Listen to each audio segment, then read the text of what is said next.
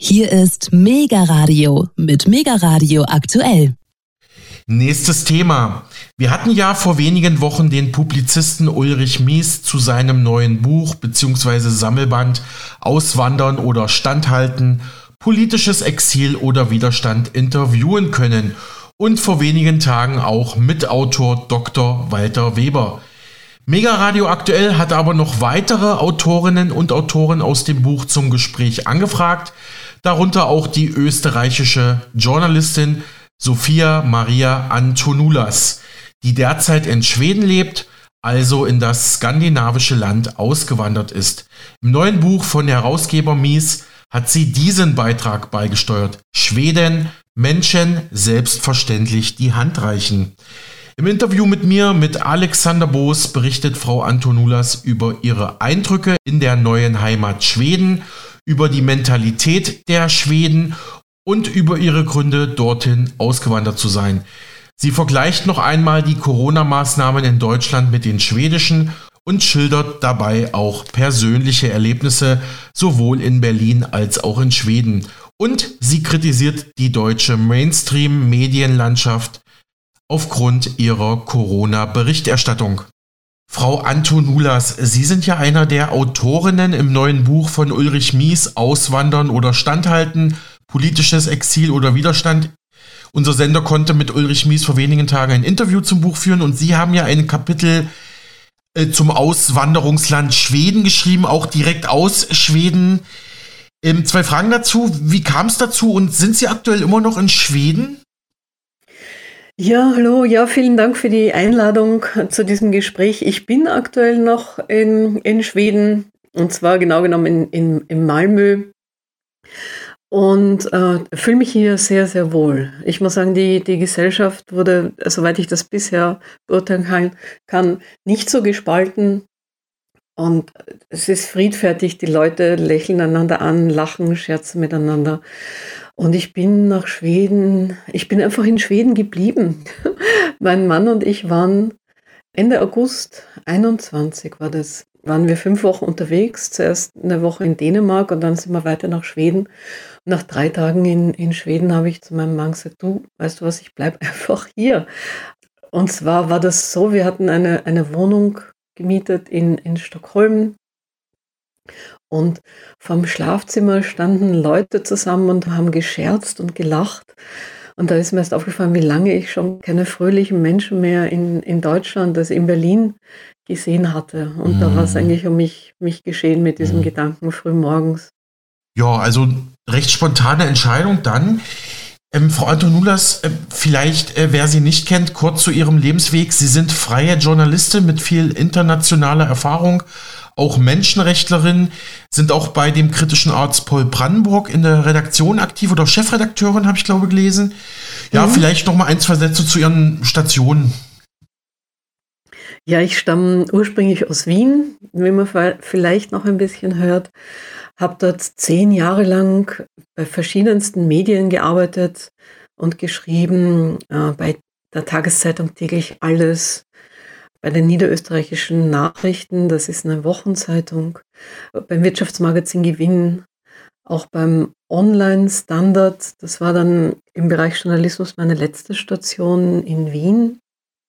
Das war 2000 und Anfang 2001 äh, sind mein Mann und ich in die USA ausgewandert, waren dann drei Jahre in Atlanta und fünf Jahre in der Stadt New York.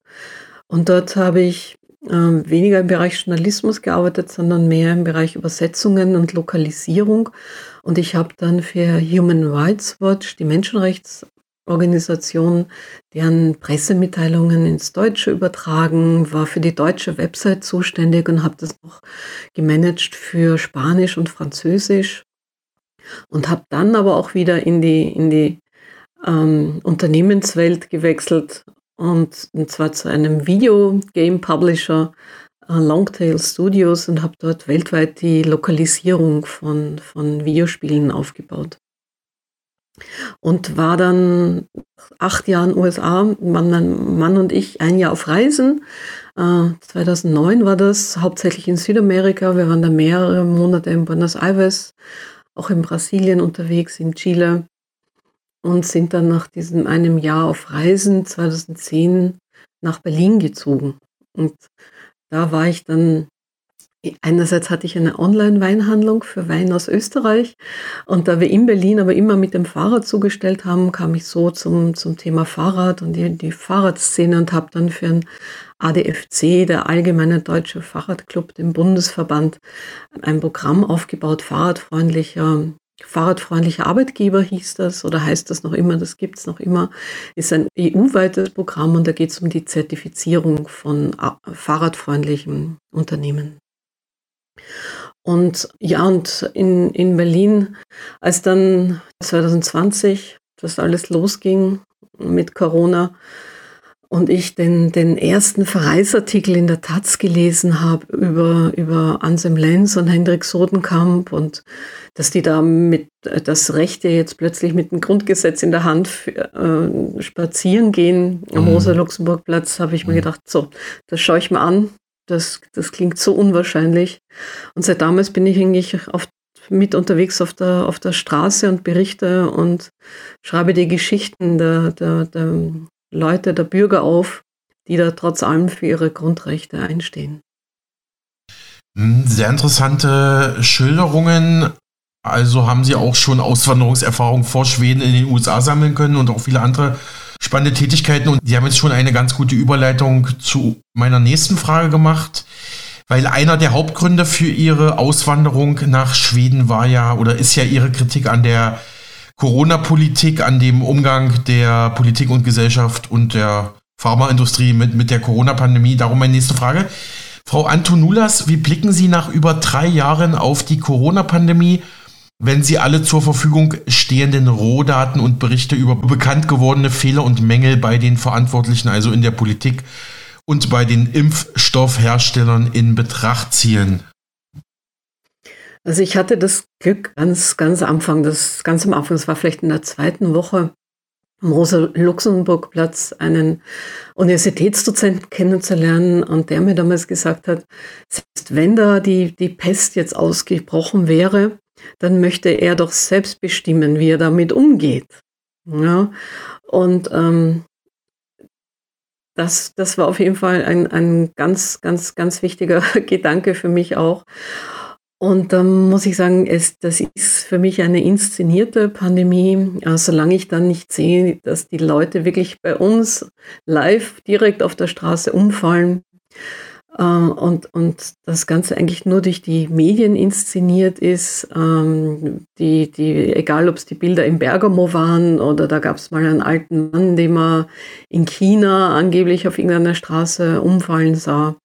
Also wenn, wenn wir uns, uns alle fragen, ja, woher, woher wusste ich denn eigentlich, dass da jetzt plötzlich eine, eine Pandemie sein soll, dann war das alles, kam das alles aus den, aus den Medien, Fernsehen, Zeitungen, online. Und ja, das, das ist für mich ausschlaggebend. Drum, drum bin ich auch sehr viel auf, auf der Straße und, und rede mit Leuten und, und lass mir nicht verbieten, mit wie vielen Menschen ich zusammen sein darf. Was kritisieren Sie genau an den gesundheitspolitischen Zuständen oder Missständen? Also da muss ich sagen, alles. Ähm, okay, ja. Weil, also für mich, für mich ist die, stimmt das Narrativ von, von vorne nicht. Also da ist keine Pandemie. Inzwischen weiß man auch, also das nicht nur inzwischen, das wusste man von Anfang an, ähm, dass, dass an, an Corona äh, Leute sterben, die über 80, sind es 83 Jahre, 84 Jahre alt sind. Ähm, die, die Grippe gab es plötzlich nicht mehr. Also ich kritisiere, dass man Corona dazu verwendet hat, die, die eine, eine freie, halbwegs freie Gesellschaft mit totalitären Ma Maßnahmen in, in Schach zu halten. Mhm. Das können Sie ruhig noch ein bisschen genauer konkretisieren. Welche Zwangsmaßnahmen kritisieren Sie genau? Gut, wir wissen es halt alle, aber ähm, ist ja ein Interview mit Ihnen, Frau Antonulas, ja. Ach, das war doch, das fing ganz, ganz früh an. Wenn Sie sich erinnern, das war im, im Januar 2020 war eine, eine Geschäftsreisende aus China, soll äh, bereits Corona gehabt haben, aber ohne Symptome. Da war dieses Märchen von einer asymptomatischen Infektion, also man könnte andere infizieren, ohne selbst Symptome zu haben. Das haben von Anfang an, haben, haben egal ob Mike, Mike Eden oder auch andere Wissenschaftler gesagt, dass sowas gibt es nicht. Also wenn man schwer krank ist, dann hat man auch Symptome und dann ist man auch, kann man auch andere anstecken. Ja? Ähm, dann dadurch dieses, dieses Testregime, die den, den Leuten, die Leute so zu erniedrigen mit diesem, mit so einem Stäbchen ganz tief in die, in die Nase, ja, das macht doch was mit den Menschen. Und diese, diese, diese Panik, die man den, den Kindern gemacht hat, es ist einfach so, so, so unbegreiflich viel, was, was man da, was man da einer, einer Bevölkerung angetan hat. Und ähm, und, und diese, diese, diese Erpressung auch, diese emotionale Erpressung, ja, wenn du da nicht mitmachst, dann tötest du deine Oma, dann tötest du ähm, deine, deine Nachbarn.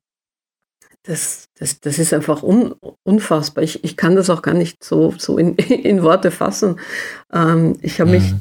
ähm, da in meinen Kommentaren auch immer sehr zurückgehalten, weil es eigentlich genug Wissenschaftler und Experten gibt, die das auch alles auf, aufgezählt haben. Aber diese, und wir haben ja auch alle geglaubt, ja, mit dieser, mit, mit dieser Aufklärung, es gibt ja die Anwälte für Aufklärung, die Ärzte für Aufklärung, die Polizisten für Aufklärung. Wir haben doch alle gedacht, ja, seht doch her, wenn wir, wenn wir diese Informationen zusammentragen, dann, dann werden das die Menschen doch verstehen. Aber ich glaube, wir haben alle unterschätzt, wie diese, diese Angst und Panikmache, wie, wie, wie, wie tief das sitzt.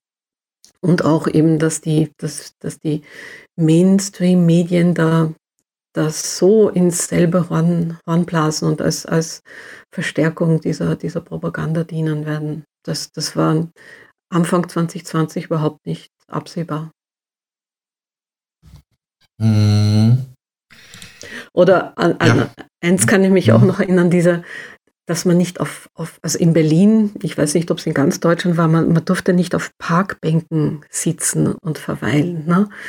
Es gab sofort diese Beschränkungen, wie viele Leute sich draußen oder überhaupt drinnen dürfte man, glaube ich, gar nicht mehr und wer sich draußen überhaupt treffen darf. Und es, es, es sollte partout behaupte ich jetzt, vermieden werden, dass die Menschen zusammenkommen und sich austauschen und, und diskutieren können, einfach über die Dinge, die sie tatsächlich sehen. Ne? Es, es gab nur diese indirekte Erfahrung über, über die Medien. Das hat natürlich auch äh, bewirkt, dass, dass, dass die Menschen so, so beeinflussbar waren oder sind. Mhm. Frau Antolulas, weil Sie gerade den oder vorhin den ein Mediziner war das, glaube ich, den sie am Rosa-Luxemburg-Platz in Berlin getroffen haben, der ihnen gesagt hat, also, dass der die Gefahr nicht bestätigen konnte vom Coronavirus.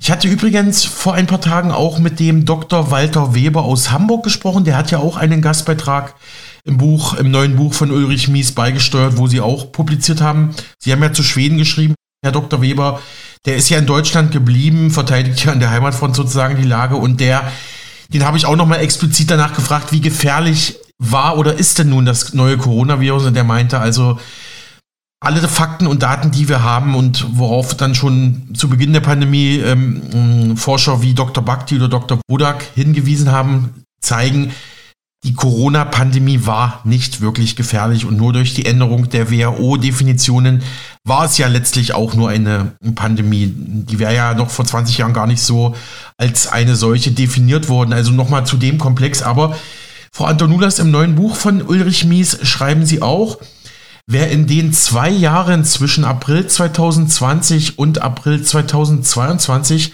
aus Deutschland nach Schweden reiste, schoss erstmal ein Selfie im nächsten Supermarkt und grinste dabei breit in die Linse, also ohne Maske dann natürlich.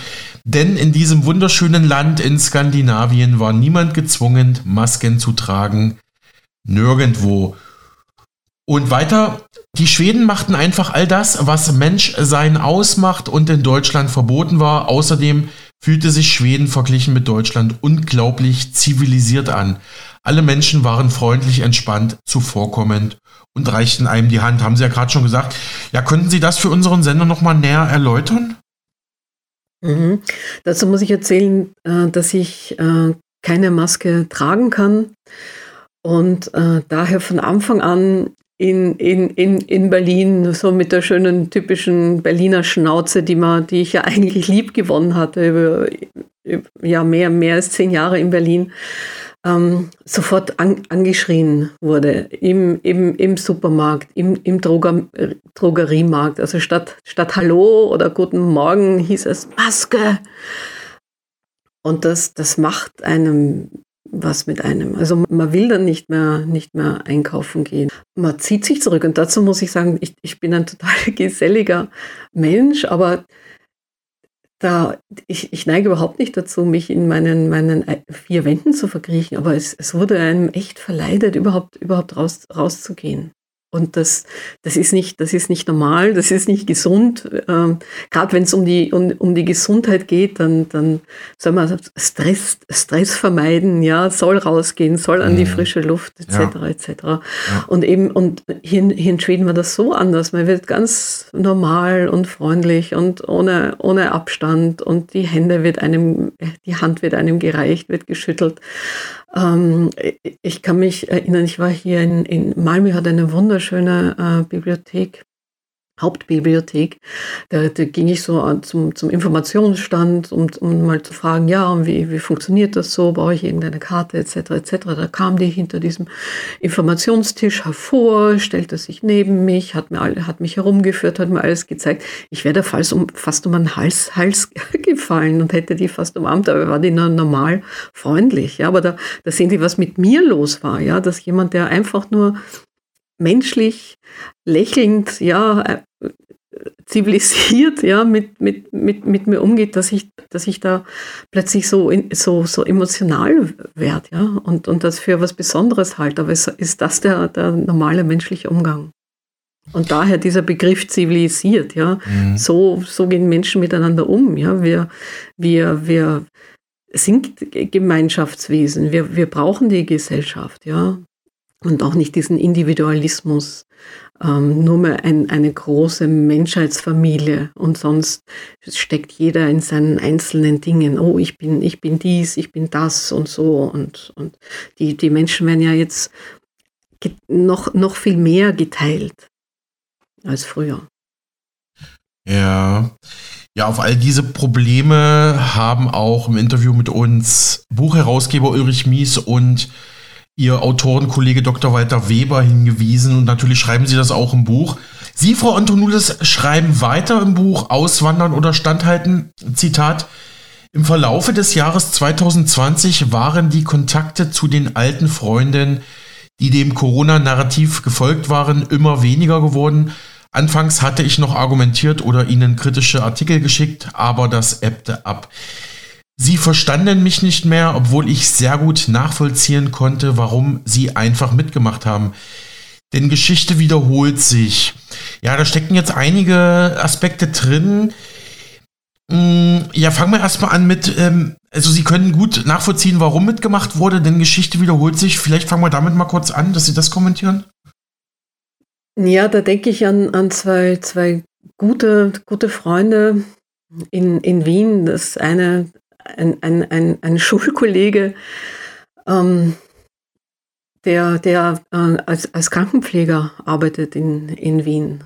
Und ähm, klar, in, in, und ich kenne halt auch seine persönliche Geschichte. Ich, ich, ich, ich weiß, dass aufstehen und sich, sich gegen den, den, den Mainstream stellen, ist, ist verdammt anstrengend. Und diesen, diesen Mut hat, hat nicht jeder. Also das, ich meine, ich, ich, ich kann das verstehen, aber ich schaffe es trotzdem nicht, muss ich gleich sagen, mit, mit meinem langjährigen Freund darüber zu reden. Und zwar, da, da bin ich, ich nachtragend. Das ist jemand, der, der den, den, den, den Faschismus eigentlich, eigentlich, also wir sind ja gemeinsam in die Schule gegangen, wir haben die gleiche Ausbildung, der, der das gleiche Wissen eigentlich, eigentlich hat. Und, und da verstehe ich nicht, warum er das diesmal nicht erkannt hat, wo er doch so mittendrin steckt. Und, und das, das, und ich, ich kann noch heute nicht, nicht in Ruhe mit ihm, ihm telefonieren. Also ja,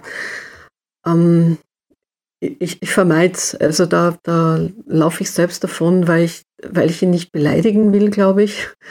Und, und, und ja, weil ich halt enttäuscht bin. Und da hat mir die, die liebe Gabriele Gysi, hat mir erklärt, man, man braucht nicht enttäuscht sein von den Menschen.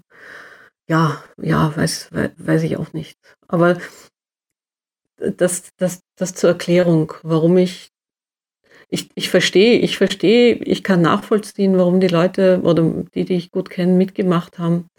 Aber ich, ich, ich, kann, ich kann nicht verzeihen. Und da muss ich oft an meine Großmutter denken. Bei der bin ich hauptsächlich aufgewachsen und die hat, und die war ziemlich einsam. Da gab es nur eine, eine gute Freundin, also die hat, hatte sich ziemlich zurückgezogen und die, die, die hat bei dem, bei dem Nationalsozialismus, bei dem Faschismus damals nicht, nicht mitgemacht im Zweiten Weltkrieg. Und ich glaube, also sie ist gestorben, da war ich 16 und leider ich bereue es total, dass ich die nicht fragen konnte. Wie, wie geht man damit um, wenn rundherum alle, alle mitmachen und man selber nicht? Kann kann man denen irgendwann verzeihen? Sie hat es anscheinend nicht gemacht, weil sie, weil sie so zurückgezogen gelebt hat. hat. Ähm, wie, wie geht man damit um? Also die, das ist eine Frage, die ich, die ich gern beantwortet hätte. Mhm. Ich möchte an dieser Stelle auch eine persönliche Anekdote erzählen. Und zwar mir ging es ähnlich äh, wie Ihnen, Frau Antonulas. Ich habe einen sehr guten Freund, wir sind auch immer noch befreundet. Der ist Naturwissenschaftler, zwar kein Mediziner, aber schon naturwissenschaftlich sehr geschult, macht auch gerade seinen Doktor. Und der war eben ähm, auch eher im Lager, wo auch ihr Freund anzutreffen war. Also er hatte von Anfang an extreme Angst vor dem Virus. Dann ist natürlich auch noch seine ich glaube, über 80-jährige äh, Oma auch noch, ähm, die hatte aber schon vor der Erkrankung auch noch ähm, infiziert gestorben. Und er hatte mir dann auch immer wieder Studien geschickt, ähm, ja, die die Gefährlichkeit des Viruses quasi beweisen würden. Ich habe ihm dar daraufhin wieder andere Studien geschickt, die hat er aber nicht ernst genommen und so hat sich das immer weiter aufgeschaukelt. Mittlerweile versuchen wir das Thema eigentlich zu umschiffen, weil es bringt nichts, weil ähm, es ist ja auch mittlerweile viel rausgekommen. Es gab viel Fusch bei den Impfstoffherstellern, auch die Politik hat Fehler gemacht. Es wurden eigentlich zu viele Masken und zu viele Impfstoffe bestellt, äh, so in der Politik, ja. Aber ähm, ich habe das Gefühl, ähm, also die Menschen, die dem Corona-Narrativ gefolgt sind, die kann man auch gar nicht umstimmen, egal mit welchen Informationen man kommt. Ne? Das ist ein bisschen deckungsgleich mit ihrer Geschichte und ich denke mal, da draußen gibt es viele, viele Millionen solcher Geschichten, ja. Ja, dabei also, also mir geht es gar nicht so sehr, dass ich jetzt irgendwas beweisen will. Aber wenn ich mir anschaue, wie, wie mit den Kindern in den Schulen umgegangen wurde, mhm. ähm, oder, oder mit den, mit, also wirklich mit den Schwächsten der Gesellschaft oder mit den Alten in den, in den Pflegeheimen, die niemand will allein sterben. Ne? Und Kindern diese ungesunden Stofffetzen, oder es ist ja nicht einmal Stoff, ähm, vors, vors Gesicht zu pappen, zwei Jahre lang, mehr als zwei Jahre lang. Wie, wie kann man denn sowas zulassen? Ne? Und eine, eine, eine andere Freundin sagt, eben meine andere gute Freundin in Wien meinte dann als Antwort, dass ich ihr das gesagt habe, naja, ich habe ja keine Kinder.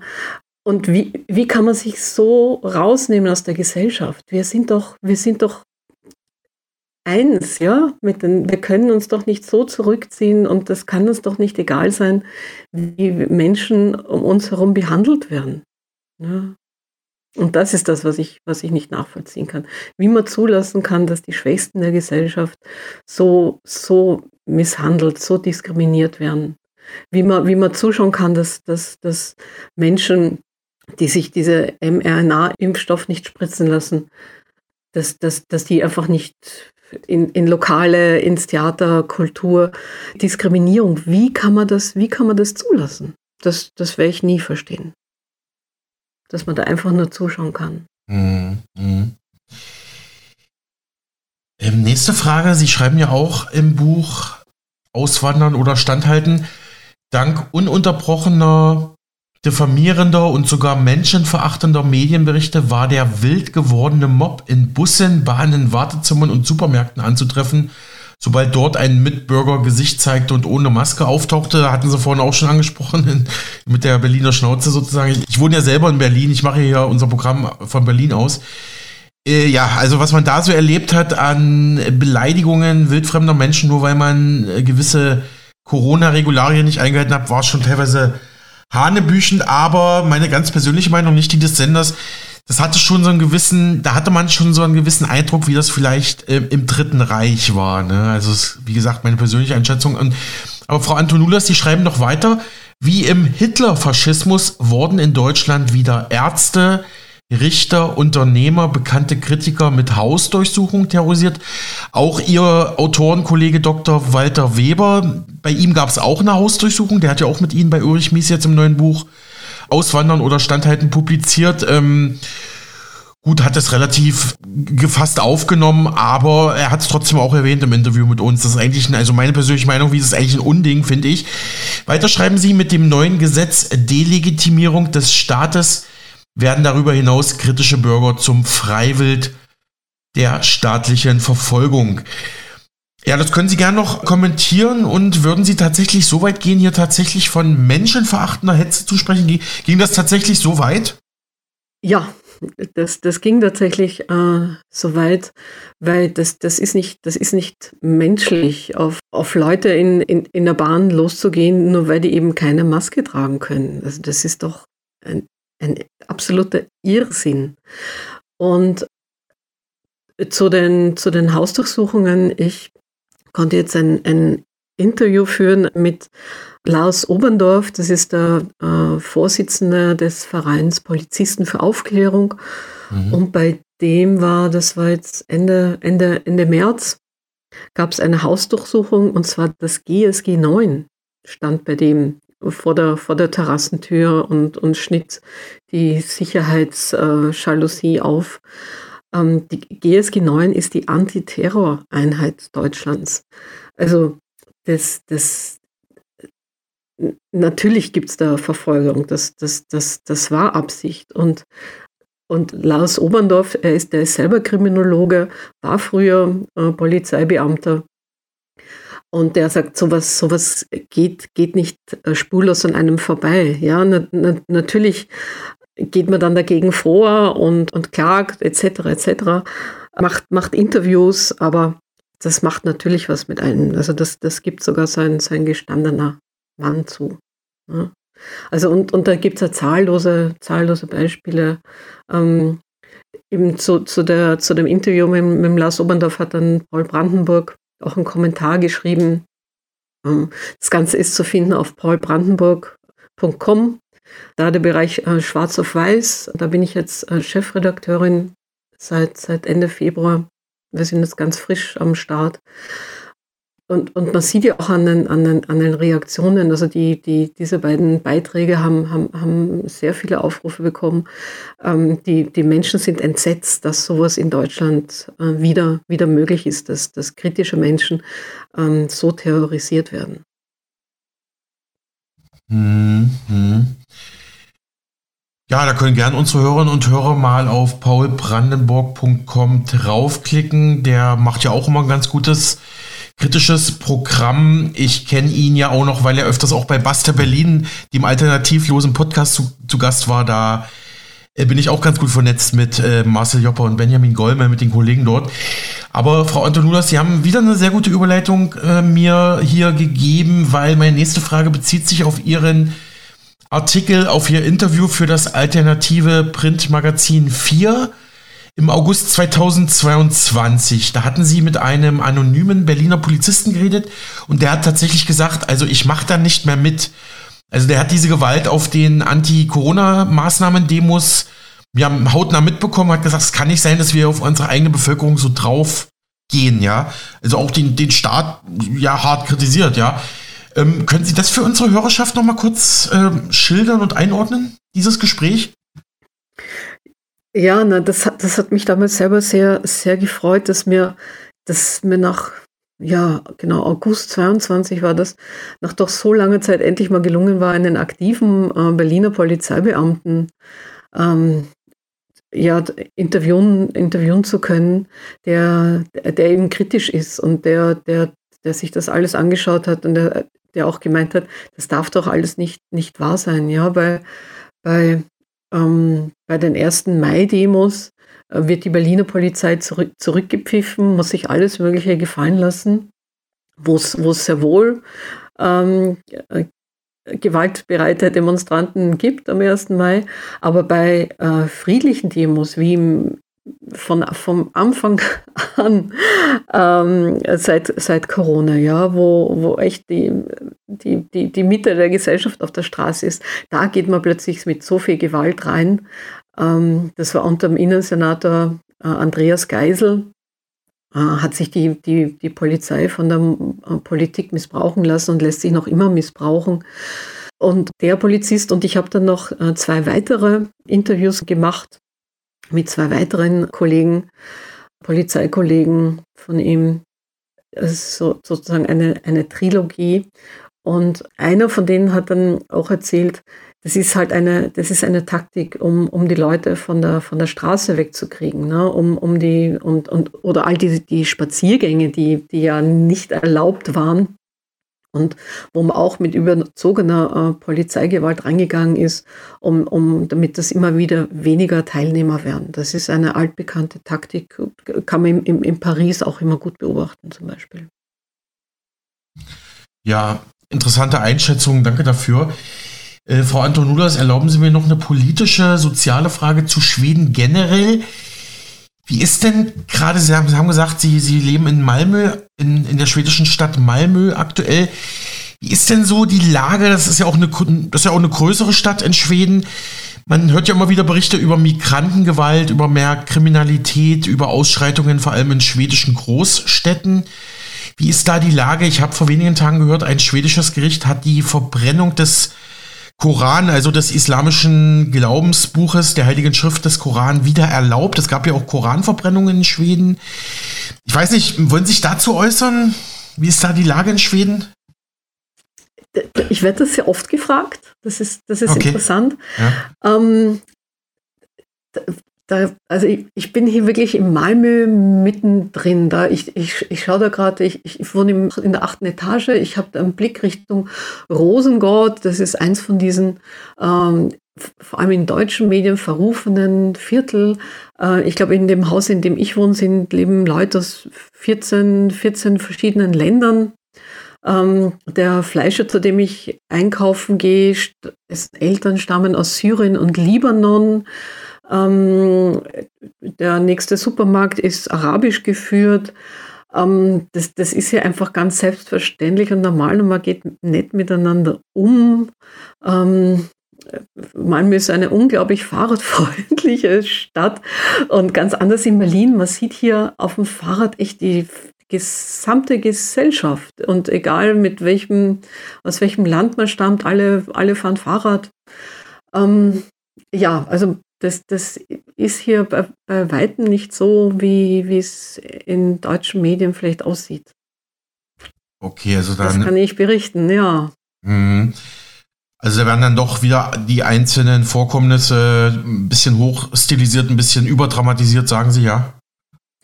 Ja, ja, es soll, es soll halt so, so Schweden soll, dient halt manchen als, als, als Negativbeispiel. Dabei ist es nicht so negativ. Aber dazu muss ich sagen, ich, da muss ich auch nochmal genauer recherchieren. Das ist jetzt alles nur das, was ich im, im Alltag erlebe. Ich weiß, als ich jetzt zuletzt in Berlin war, habe ich einen äh, Polizeibeamten getroffen, der mir erzählt hat, dass wenn es in Deutschland doch mal eine Abschiebung gibt, und sie, sie, sie, sie fliegen dann mit einem ziemlich leeren Flugzeug in das, in das Zielland, in das abgeschoben wird. Und er sieht dann die, die, die schwedischen Kollegen dort, dass dann die Flugzeuge ähm, mit abgeschobenen immer, immer voll wären. Ja, und er meint, da, da muss in Schweden irgendwas anders funktionieren und das würde ihm auch mal interessieren. Also es ist auch noch ein, ein Thema, mhm. äh, an, an das ich ran möchte. Mhm. Gut, das waren jetzt halt subjektive Einschätzungen, aber ist ja völlig legitim. Aber was natürlich Fakt ist, Schweden wurde ja auch hart hier in deutschen Medien oder in anderen Ländern auch für seine Corona-Politik kritisiert. Aber Sie können das wirklich bestätigen. dieses lockere Laissez-faire, was die schwedische Regierung da von Anfang an bei Corona verordnet hat, sozusagen in, in Absprache, auch in Kooperation mit den Bürgern. Das wurde ja immer wieder von der schwedischen Regierung gesagt, wir nehmen euch hier alle mit. Ne? Das ist eine gemeinsame Herausforderung für uns alle. Also da würden Sie schon sagen, da hat sich, ähm, da ist die Lage, also die Corona-Lage in Schweden war deutlich, deutlich entspannter als in vielen Teilen vom Rest der Welt, ja. Das können Sie bestätigen sicherlich, oder? Ja, auf jeden Fall. Also Leben findet ganz normal statt. Und ich habe ähm, die, die Weihnachtszeit in, in Stockholm verbracht. Also ich bin jetzt kurz mit in, in Malmö die Läden waren, waren voll, die weihnachtliche Stimmung toll geschmückt, hell erleuchtet. Übrigens auch Malmö ist hell erleuchtet im Vergleich zu Berlin am Abend. Also es fühlt sich an, als, als wäre es 2019. Ja? Also die, die Regale sind voll, es gab nie zu wenig Öl oder kein, es gab immer genug Mehl. Ähm, ja, die, die Preise sind hier auch gestiegen, das auf jeden Fall, aber so, dass es leere Regale gab, so wie in, in Berlin, das, das, das kannte man hier nicht. Übrigens auch in, ich glaube schon in, in Tschechien nicht. Wir, wir, haben dann bekannte Fotos geschickt aus dem, aus dem Supermarkt in Tschechien. Das war im Sommer, vergangenen Sommer, glaube ich, war das in Berlin, ne, wo, es plötzlich kein, kein Öl mehr gab, etc. etc. Ne? Also völlig absurd. Ja, genau. Also Sie meinen auch Rapsöl und sowas, ne? Sonnenblumenöl. Genau, genau. Ja, ja. ja habe ich selber hier erlebt. Ich bin ja, ich bin ja Berliner und ja, da haben sie auf jeden Fall recht, kann ich mich noch erinnern. Ja, und, und Schweden, es wurde auch immer wieder gesagt, Schweden sei kein ähm, Vorbild für Deutschland oder andere europäische Länder, weil in Schweden die Bevölkerungsdichte äh, geringer sei und noch ein paar andere Faktoren. Gehen Sie da mit oder würden Sie sagen, das war eher politisch motiviert? Man wollte halt nicht Schweden so als äh, gutes Musterland zeigen, das ja tatsächlich relativ gut durch die Pandemie da gekommen ist, ja. Auch wenn man die Infektionszahlen und so weiter sieht. Ja, und die Bevölkerungsdichte in den, in den Städten, also Stadt ist Stadt. Also was soll denn das? Die, die Bevölkerungsdichte sei nicht so, so groß. Also das ist doch absurd. Ja klar, ich meine ja. Stockholm und Die Städte Berlin. hier sind ja auch nicht anders. Göteborg, Malmö, Stockholm, all die vielen Kleinstädte, also die Leute leben hier auch sehr, sehr dicht. Stadt halt. Ne? Ja. Und natürlich sollte das, sollte, gab es so ein, ein, ein Schweden, Schweden-Bashing, ist ja, ist ja ganz klar. Lassen Sie uns abschließend, Frau Antonulas, noch einmal Schweden und Deutschland auf einer anderen Ebene vergleichen. Sie schreiben im Buch von Ulrich Mies, die Frage bleibt, ob die Demokratie in Schweden stark genug ist und die Regierung die vielfältigen Interessen der eigenen Bevölkerung vertreten wird, anstatt wie in Deutschland den Meinungskorridor immer weiter zu verengen. Ja, also die, die Hoffnung stirbt zuletzt, fällt mir da ein. Ich bin, vergessen Sie nicht, ich bin noch nicht so lange da und ich bin eine, eine Immigrantin. Es, es braucht mehrere Jahre, um ein, ein Land wirklich zu verstehen. Und ähm, ja, wir dürfen gespannt sein, wie es in Schweden weitergeht. Abschließende Frage und schon mal vielen Dank für Ihre Zeit, Frau Antonulas. Die Frage habe ich auch dem Ulrich Mies und dem Dr. Weber gestellt. Wie kann erfolgreicher Widerstand gelingen? Das ist ja auch ein Thema in dem neuen Buch Auswandern oder Standhalten, wo Sie auch drin diesen Gastbeitrag über Schweden geschrieben haben. Ja, wie kann man denn erfolgreich Widerstand leisten, äh, vor allem wenn man nicht in den, in den Konflikt mit dem Gesetz kommen will, sage ich jetzt mal, ne? Soll das schon ein zivil, gesellschaftlicher, menschlicher Widerstand sein, ja? Das auf jeden Fall. Ähm, worauf beziehen Sie denn das Wort Widerstand? Also Widerstand ich, wo, wogegen? Ich gebe also gegen die politischen Missstände, gegen die verfehlte Gesundheitspolitik. Ich gebe Ihnen mal ein paar Beispiele. Ulrich Mies sagt zum Beispiel, ja, es, es, geht im Kleinen los. Nachbarschaftshilfe, mal spazieren gehen, mal in den Wald gehen, mal den Kopf freikriegen, mal weniger Medien konsumieren, sich irgendwie in, in einer Organisation, in einer Gruppe organisieren versuchen sich zu vernetzen, versuchen, mh, mm, ja, einen Plan B zu haben, sich vielleicht mit Vorräte einzudecken, so, sowas, ne, so in der Richtung. Man kann es natürlich auf die ganz hohe politische Ebene hieven, müssen Sie jetzt entscheiden, ja. Wenn der Uli Mies gemeint hat, sich, sich zu vernetzen, also das, das sage ich auch, also auf jeden Fall zusammentun mit anderen. Nichts ist, ist fataler, als, als nur daheim zu sitzen und dann, dann vielleicht online in, in, in manchen kritischen Kanälen was zu posten und sonst nichts zu tun, rauszugehen, sei es beim Montagsspaziergang oder, oder jetzt Friedens. Es gibt ja ganz viele Friedensdemos. Die, die Friedensbewegung wird immer stärker, sich damit mit anderen zu vernetzen.